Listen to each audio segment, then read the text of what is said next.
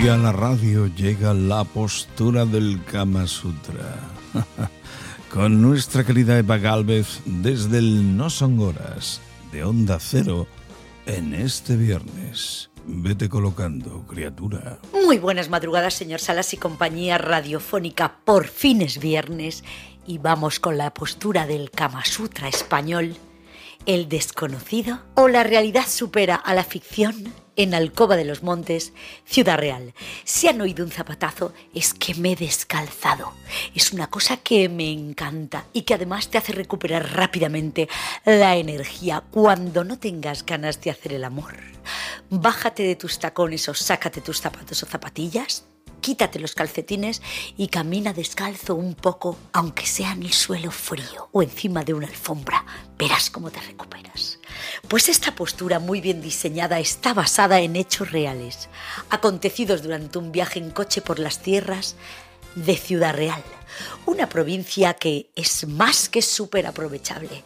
Me gusta mucho viajar sola, sentirme libre de cuerpo y mente, práctica que recomiendo una vez al año como mínimo a cualquier oyente que esté dispuesto a darle un carpetazo en el glúteo a la rutina.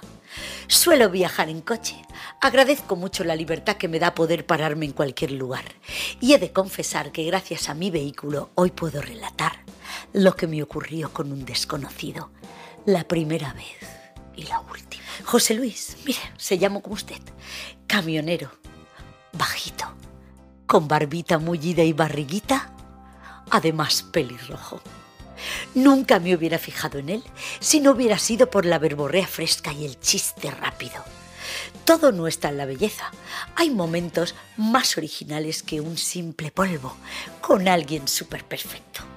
Estaba tomando yo café y me pidió permiso para sentarse, pues era la única mesa que quedaba libre de acerca, cerca del televisor.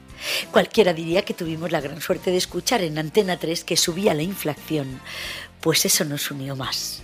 Vimos también la desgracia de la guerra y nos unió aún más. Nos miramos y nos dimos cuenta de que nos hacía falta echar un polvo rápido para poder abstraernos de la realidad. Me dio la mano mirándome profundamente a los ojos, pagamos en la barra y nos fuimos a mi coche primero. Pusimos un disco forum y nos besamos despacito, sin ansia, como dos cachorros recién venidos al mundo. Apartó mi flequillo con tal ternura y dulzura que seguí metiéndole mi lengua en su boca, recorriendo con la puntita cada uno de sus dientes y el cielo. Por cierto, le faltaban dos muelas atrás, pero para que para eso están los implantes. Ya se los pondrá el hombre cuando pueda. Me dijo en voz bajita, como si no quisiera estropear ese momento.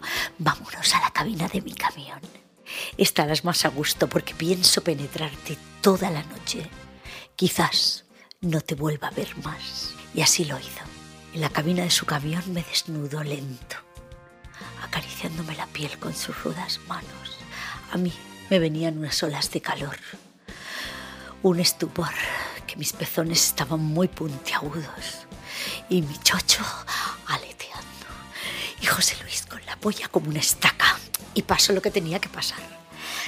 Los dos estábamos casados, pues nos vimos esa vez y para no pecar prometimos no vernos más. Suban que les llevo, amanecimos juntos. Esto es radio para adultos. No son horas